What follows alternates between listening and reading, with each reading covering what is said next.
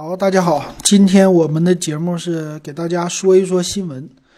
呃，首先呢，谈谈我最近发生的事儿哈。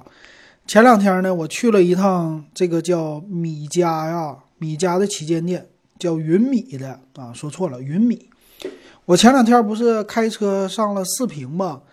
到四平的路上，我去了一趟铁岭，买了个肯德基。铁岭呢，只有一个肯德基，啊，这挺有意思的。那我路过的时候呢，听到了一个云米的广告，啊，它是一个云米的专卖店啊出来的。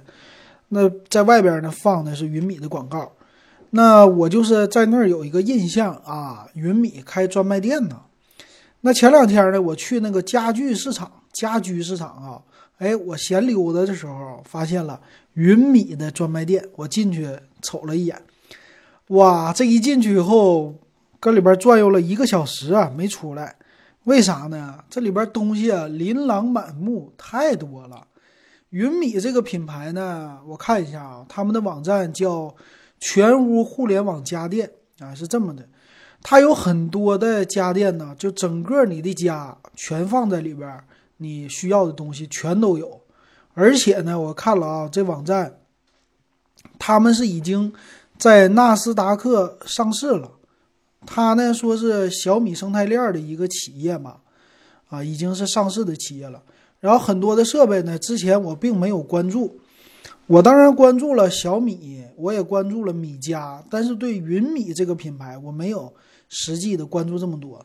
啊，我看了他们发布的东西很好玩儿，啊，比如一进去啊，我发现了他们的一个吸油烟机，这个吸油烟机做的非常的科幻，啊，整体呢特别的圆润。嗯，就和别人家的吸油烟机比起来，别人家可能是有侧吸的，有正吸的，要么就是大方块什么的。他家这不是，他家这个显得特别的厚实，特别的圆润，而且呢，看起来好像是个灶台，给你放在上面了。为啥这么说啊？它有一个面板都是玻璃的，玻璃。我说这都死了也没有口啊，怎么玩啊？它这不是，它这个点开以后啊。有一个玻璃面板伸缩出来，露出来缝，然后来吸油烟啊！整体的造型特别特别的不一样，有意思。我就简单玩一下，而且它这个呢还支持就是语音的语音操控，但是语音效果可能不一定就看起来不是那么特别特别的灵敏哈。但是哎，整体的这个造型确实很好看啊。然后他们家呢也卖别的，什么洗整个的从洗衣机。电冰箱、油烟机、燃气灶，再到一些小的洗碗机，啊，还有什么马桶，反正你能用到热水器啊，这些能用到的东西全都有。而且呢，不光是这种普通家庭的，包括呃什么呃别墅的、别墅的那种大型的什么热水器呀、净水器呀，这些家电什么都有。哎呀，给我看的真好看，啥都好哈。洗衣机也好，而且价格呢都是和米家的品牌很像的，就价格都不贵。当然，那个冰箱什么的可能跟呃小米的比起来吧，可能觉得稍微有点贵啊。但是在整体的，就是大家电的这里边，他们家的价格都不是特别贵的，而且看起来都很科幻啊，全都能联网，全都带屏幕啊，这个样子看起来也都特别的漂亮。呃，这个可能是未来他们的一种趋势吧，就是到处去开专卖店啊，让你来买。我也跟那些店员聊了一聊，啊，主要来说就是，嗯，这种的呢，很适合、很受年轻人的欢迎，年轻人很喜欢。但是中老年可能对这个的接受度稍微就差一点了。然后可能是小米或者米家很多的品牌的制造啊，都是就这个云米帮他们造的，有可能是这样的哈。反正总体来说，就是你想不到的东西有很多啊，很多东西都能联网的。所以有机会呢，我就这个节目我也可以给大家点评一下了啊，挺好玩的啊。有机会你可以去看看你们那边有没有做这个的啊，可以去看看。因为我们的群呢，群里边有一个葛老板，葛老板呢确实老板级的，他们家呀很多都是小米的东西，给我们晒了一堆。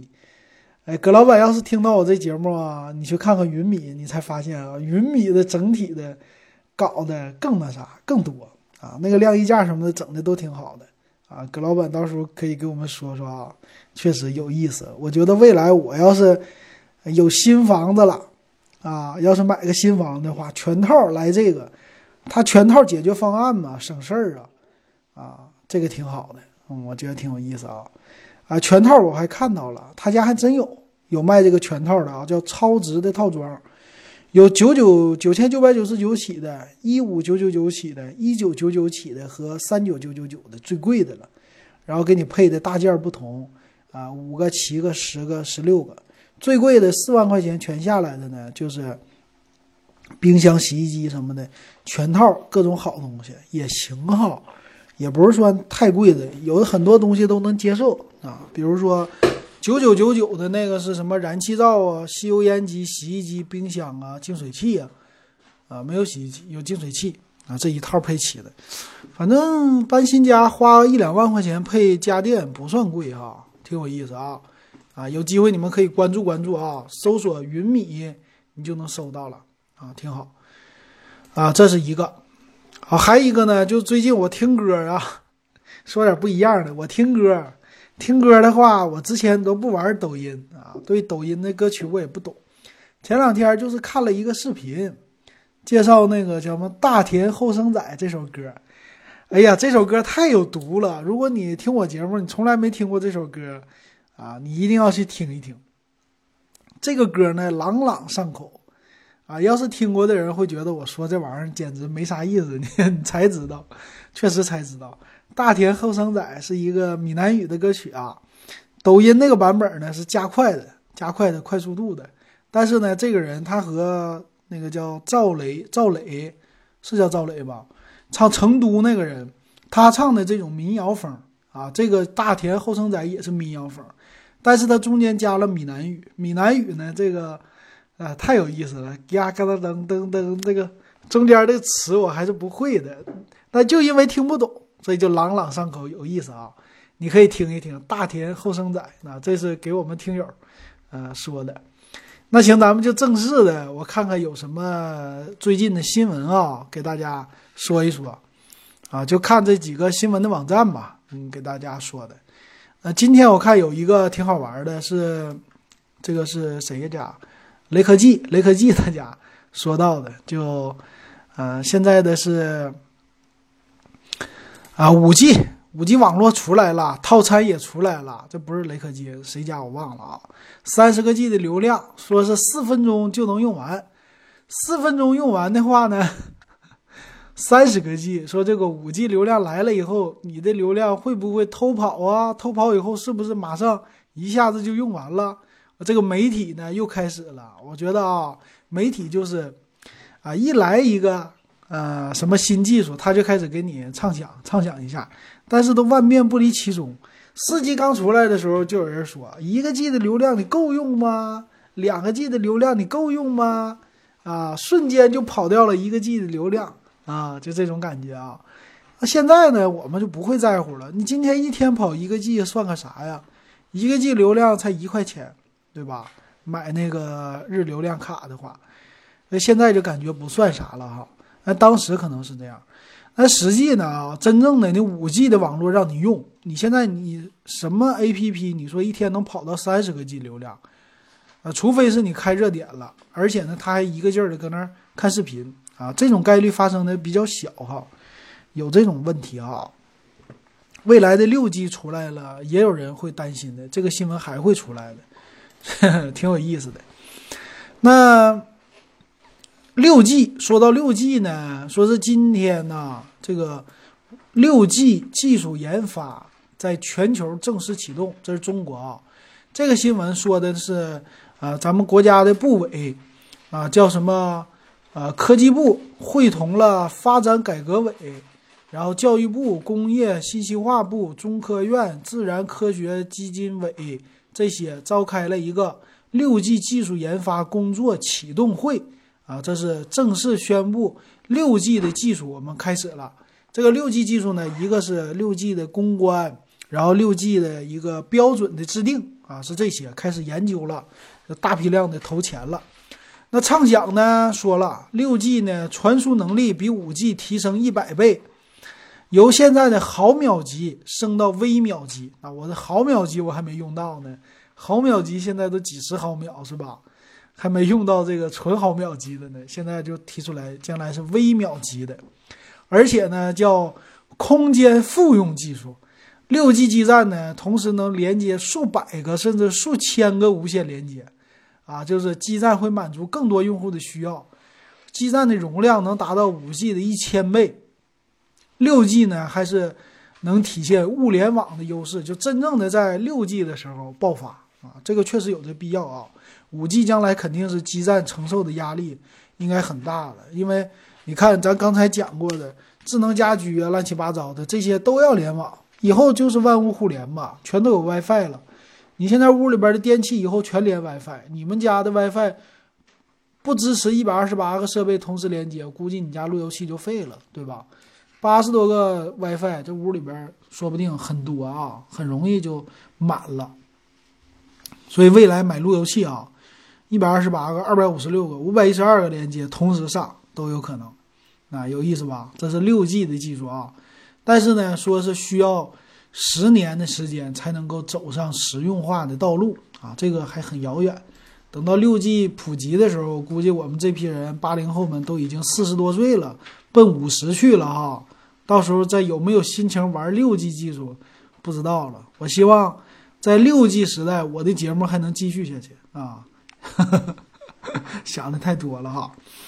好，这是六 G 的技术啊，咱再看看有什么其他的新闻。这个是 vivo 的 V 十七，说是真机图流出来了。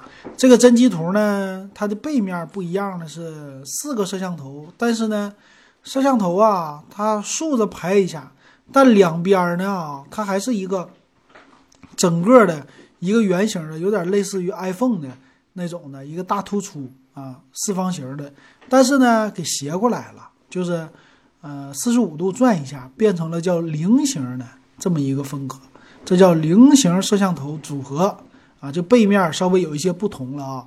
说是呢，用的还是四千八百万像素的后置的四四个摄像头，然后六点四四英寸的 Super AMOLED 屏啊，电池呢四千一百毫安，呃，骁龙六七五的处理器啊，这个到时候咱们看看吧，啊，挺有意思的哈。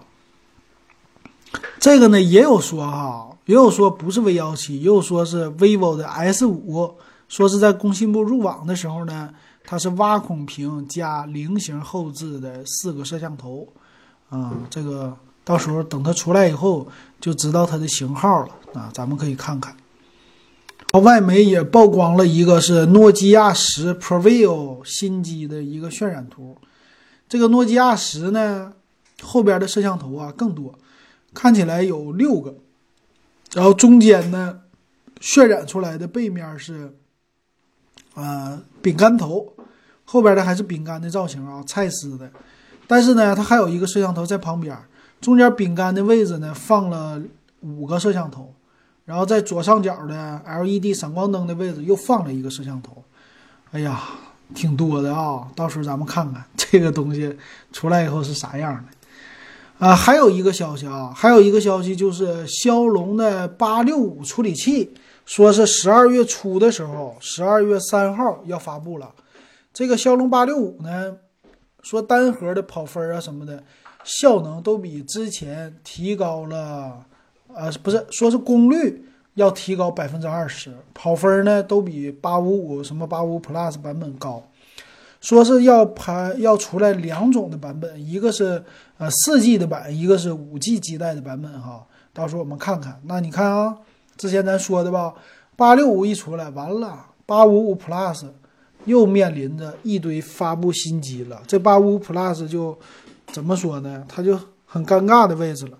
然后八五五呢，就面临着肯定是降价，慢慢的被淘汰的位置了啊。所以你你现在还买八五五吗？我觉得你得等一等，对吧？这这个时候就是这样，每年都是这样的。所以买手机这时候一定要忍住，坚持住，对吧？你真需要的时候你再换，你不需要你就等等，别别赶着双十一。但买千元机你赶着双十一，就 OK 了，这就没问题了，对吧？千元机不怕这个啊，这个。然后还有什么手机呢？啊，还有一个叫 vivo Y5S 啊，Y 系列的哈，说是正式的开售了。它叫呢幻美三摄，背面呢三个摄像头。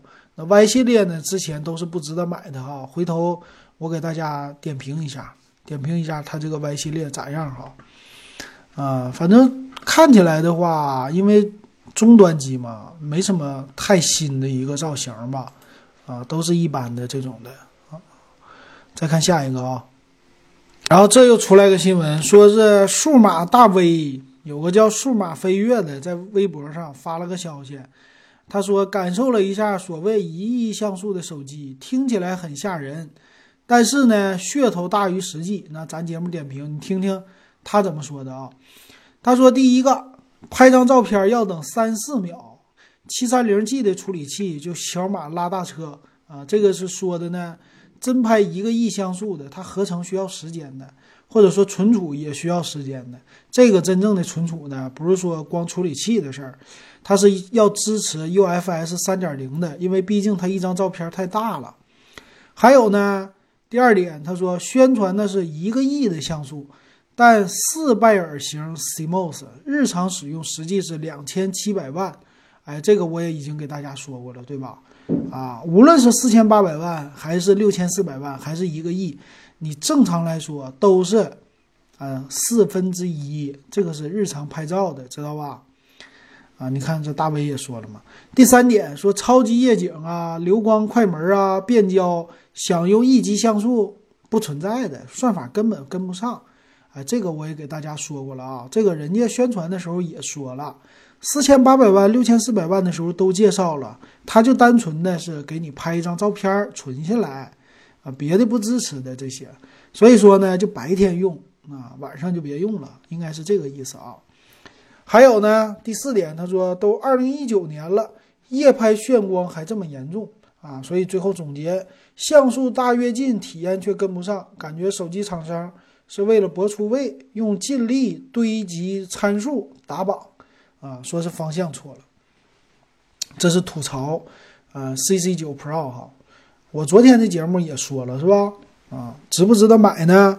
这个东西你要是真奔着这个一个亿的像素，那没有挑的，你只能买。但是呢，我觉得后期得等。然后这个荣耀呢，就来了一个荣耀呢，就艾特了一下他，他说了。啊，荣耀这个微博回复，手机圈今年流传一句话：像素不是越高越好，镜头不是越多越好。我很认同，这荣耀说的啊。华为、荣耀开始怼小米，嗯，数字不等于体验，体验好才是真的好。方向跑错了，跑得越快越是灾难。即将发布的荣耀 V 三零会给大家荣耀影像前进的方向，我自己也很期待。就在这儿借着那啥呢啊，借着那个呃话题炒一炒。荣耀，我告诉你啊，荣耀 V 二零当时也是和它的小米这 CC 九 Pro 很像啊。就刚开始出来的时候，你会觉得没有什么可选的，麒麟九八零就它一个啊，好像还一个呃荣荣耀的 Magic 用的也是麒麟九八零。你现在看这手机呢，Magic 二。降的都要死了，是吧？降到一半了，清仓节奏了。但是这个 Magic 二呢，双十一你买的时候啊，需要注意一点，就这个手机它是不是就是官方重新包装的机器？你在什么各大平台买都可能买到就别人不要的送回来的机器啊。这个呢，你就刚开始看一下机器里有没有别人存过的东西。这个我在京东的评评价上我已经看到了。有很多人，他们说这个东西就是重新包装一下，又给我了，又给我了啊。那这个存在的问题呢，就是清仓。清仓呢，有可能是有瑕疵的机器，也有可能呢就时间长一点的机器。反正总的来说呢，这手机绝对现在就是一个清仓的东西了。所以你要不要买？当然，它还是钱呢，一千七百九十九块钱，确实还是不错的，总体的参数上不错的。但是呢。你能接受的人买，你不能接受这个可能是个半二手的，你不能接受的话就别买，就这个意思啊。那荣耀 V 二零呢，你就干脆别买啊，因为它已经过时了。这两款手机，Magic 二都是一年前的东西。那这个荣耀 V 二零就更都没怎么降价，它都没降到一半啊，它不像 Magic 二降的那么多呀，对吧？还有点噱头。这 V 二零呢也没有三个摄像头，就干脆就别买了哈，别看它便宜。有的人最近不是还有听友都问的吗？荣耀的 V 二零值不值得买？这个早就不值得买的一个东西了。那这个荣耀 V 三零它马上出来了，到时候咱们看看啊，它的这个是啥？别这么吹，现在这个年头都是太能吹，吹牛的太多，是吧？行，这这条新闻哈。说完这个，咱们得说说最近苹果呀有有事件又出来了。苹果呢，最近我升级了 iOS 十三点二，升到最新的系统，升完了以后就出问题了啊。这次呢非常非常差更新。这次的更新呢，它杀后台杀的太严重了，现在是全球现象，普遍都吐槽它，啊，当然有的媒体啊就开始引导了，就开始说这是微信的问题啊，很多 A P P 都是你看常驻后台了吧，被苹果杀掉了吧，啊，你这个很不好。但我告诉你啊，不是这种体验，这种体验呢是苹果这个你不吱一声，你就把这些全干掉了。很多 A P P 受到影响，我现在用的常用的一些 A P P 啊，啊，不是说光苹果的事儿，你正常的 A P P 它也有被杀掉的问题，反正用起来觉得最近很不爽啊，用起来。然后我之前用的另外一个 A P P 也出问题了，同样的哈，在 I O S 十二上，我的 iPhone 七上这个 A P P 最新版没有任何问题，I O S 十三有问题，A P P 都不能用了。呃，绝对的，这个我告诉你，不光是 A P P 设计者他在制作的时候编译的问题，肯定是 I O S 十三这个系统里边有点什么 bug 啊，给大家都给搞了。马上苹果又得升级，现在这个苹果这个升级的次数啊，真的已经赶上 Windows 了。Windows 说成天出 bug 是吧？这是以前状态。苹果呢，以前的时候真不是这种状态，但是现在玩的。整的跟 Windows 一样了，但就是没办法，它的还是快啊，它的还是体验稍微好。这一点上呢，能看出来苹果真的在走下坡路啊。我觉得这些方面就没有人把关了，跟不上了，光卖钱了，就这种感觉哈。哎，但是你还离不开，这真的跟 Windows 非常非常的像。行啊，就我希望它赶快更新啊。我估计我们听友很多人也现在日常的。正常使用手机会受到一些影响的哈，吐槽它，尽量使劲吐槽它吧。但是没没办法啊，真的没办法。所以我希望呢，五 G 时代有一些，呃，有一些这个技术啊，华为也行啊，真的希望华为给它干掉啊，来一个新的系统啊。但是华为毕竟还没出来嘛，是吧？不知道未来可能是谁出。这个不一定是大公司出，可能是一个小公司，哎，它就火了。火了以后，大家一跟进，哎，它就未来就把苹果给干掉了，不好说的。咱们等待吧，哈，等待一些创新。好，这是这条新闻啊。还有一个，这个是另外一个媒体说的了。腾讯说，腾讯呢又出来一个新的东西，叫猫呼一个 A P P 啊。猫就是养猫的那个猫，猫呼呼叫的呼。说这个呢，新出来的 A P P 是可以匿名来玩的。这个匿的呢，是不是你的嗓音，不是你的语音，逆的是头像啊，可以做 A R 的一个头像，给你换个脑袋，这样的是匿名交友的吧什么的。猫虎，你们可以试一试啊，喜欢啊玩这些新东西的人，我就先不玩了。说是未来的又一款什么新的社交化的软件啊，说不定能够啊，将来再火起来啊，将来火起来，那你就赶快的先申请注册个号，占个号。微信呢和什么 QQ 啊，都是号值钱嘛，这是腾讯家的特色啊，这是这个。然后下一个呢就是特斯拉了，特斯拉呢他们家马上就要发布他们的皮卡版了啊。皮卡版的车，皮卡版呢挺受美国用户的欢迎吧？啊，国内呢可能不一定就那么快的能上市哈。而且国内的皮卡的政策，它毕竟算是个货车，电动皮卡这玩意儿出来，这个挺有意思的。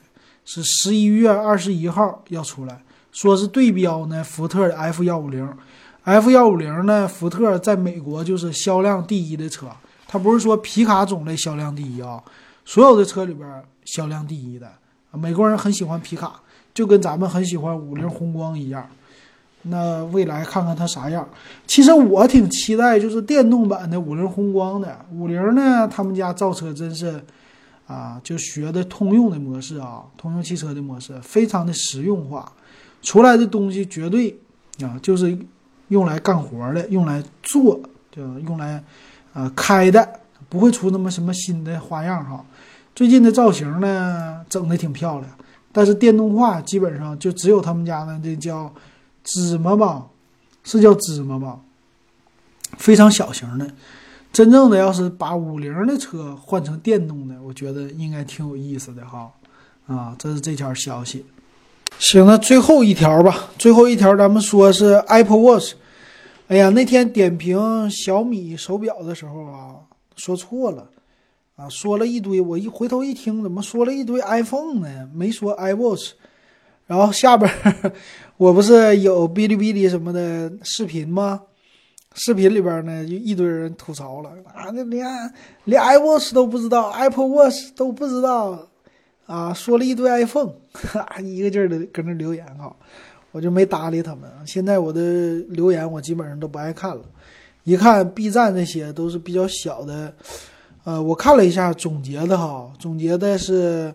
B 站上广东的用户排第一百分之十四，嗯，还有年龄小的也是比较多，啊，所以发的有的时候发帖子啊，发评论，发评论的比较激进啊，就是年轻人嘛，可以理解，所以评论呢，我基本上现在不爱看了，B B 站的评论基本上不看了，然后头条上呢，就是西瓜视频我也发，西瓜视频的用户就有意思了，就是八零后居多。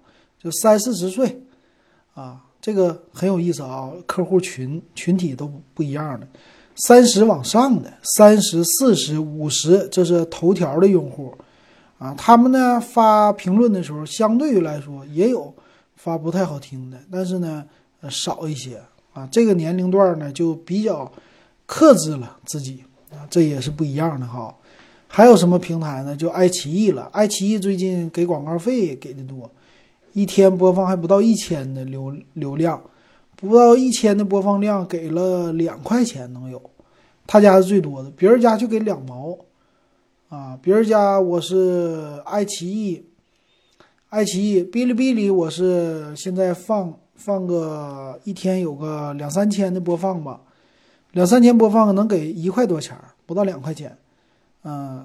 头条呢就更少了，头条一千多的播放能给两毛钱，两三毛，所以一天我这个收入啊，要靠这个收入根本就达不到什么的啊，所以我做这玩意儿呢，纯粹是纯粹是我自己的爱好，啊，我就录节目的同时呢，就搞了一个录了个视频啊，这个谁能看就看，不爱看拉倒，啊，反正点了就给我流量。但我也不存在蹭流量啊，他们爱说啥说啥，啥说啥的都有。这个年头网络就这样哈。哎，我发现这个网络的事儿呢，这韩国的明星最受不了这种网络攻击啊。韩国明星一整受网络攻击就自杀了，不知道是什么，他们这个网友说的太狠了吗，还是怎么的哈？国内的还好，国内咱也不是什么大 V，爱谁骂谁骂呗，对吧？咱自己开心，搁群里边开心就行了。群里边咱有主动的，敢骂人踢出去，对吧？啊，但咱们群里边群友还行啊，不骂人。咱群呢，加我微信 w e b 幺五三，然后五块钱，五块钱入群啊。现在二群的群友也有了，马上二十人了，咱这二群也不错。最后一条新闻是 Apple Watch，Apple Watch 呢，在司机遭遇昏迷之后紧急报警了。我觉得哈，你要买智能手表，现在就是两个选择，一千多块钱你就买华为，两千多你就买 Apple Watch。Apple Watch 的体验是最好的，圆润什么的。小米的这个造型啊，简直了，方方正正的，真没有 Apple Watch 好看哈。所以山寨也得山寨的好一点。那这个 Apple Watch 呢，它怎么又救人一命呢？它不是有这个跌倒提醒吗？他说这次呢也是，啊，说是有一名司机呢遭遇车祸，被撞的失去知觉之后啊，Apple Watch 它就自动跌倒检测这个报警了。报警以后呢，自动打九幺幺，他们是救援人员呢，通过提供的 GPS 数据快速定位到达现场，啊，这个挺好哈。说 Apple Watch 的摔倒检测多次都发挥了作用，啊，六月份的时候有一个八十七岁的美国老奶奶遭遇车祸，啊，也她的这个检测到了，然后自动呼叫人员了。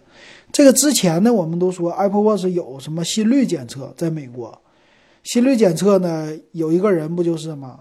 说是也是有心梗的前兆，啊，检测出来的心率不规不规则，啊，提醒他了，提醒他之后去医院一检查心梗了，啊，这救了他一命。这回又跌倒测试啊，这但是呢，这些技术啊，在美国的应用特别的多，你拿到国内不好使，啊，但拿到国内什么，呃，这种心率监测呀都没有，紧急呼叫我不太清楚，所以我觉得哈，你说真正的在健康方面呢？Apple Watch 是走在了整个的可穿戴的前列的，苹果的这个技术确实还是挺牛的。那国内呢，就是华为很像了，小米呢这些东西都没给你整，它整的是另外一套哈。所以要是我买呢，我也是便宜的，我首选华为啊。然后酷的，整个的你就啥也不用想的，苹果就是要时尚有时尚，要啥有啥，啥都有。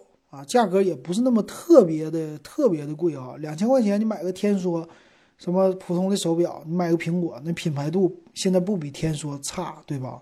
比天梭强，什么那个浪琴那啥的这些，现在看的都不如这苹果手表，没花那么多的钱也得到实惠了，所以我觉得还是跟传统手表比，苹果手表不算贵的啊。这个有钱我肯定买苹果手表。行，那今天的节目咱们就唠到这儿啊！感谢大家的收听，咱们今天就到这儿。